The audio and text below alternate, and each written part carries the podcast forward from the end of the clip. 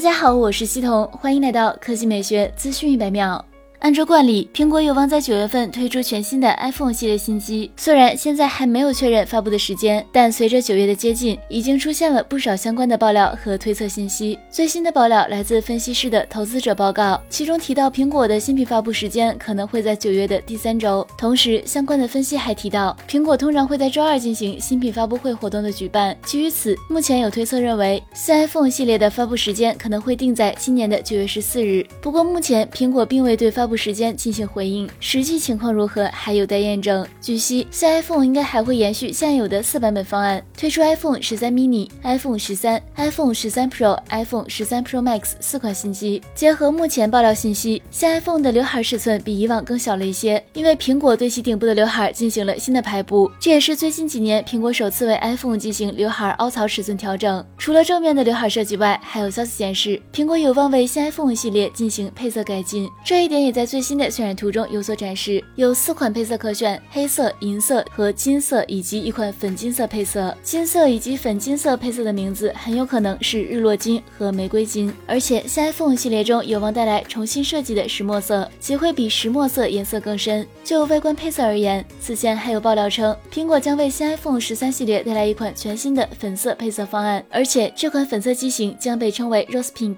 然而，对于这款玫瑰粉配色的爆料只出现过一次，在在今后的外观爆料中从未见过。好了，以上就是本期科技美学资讯每秒的全部内容，我们明天再见。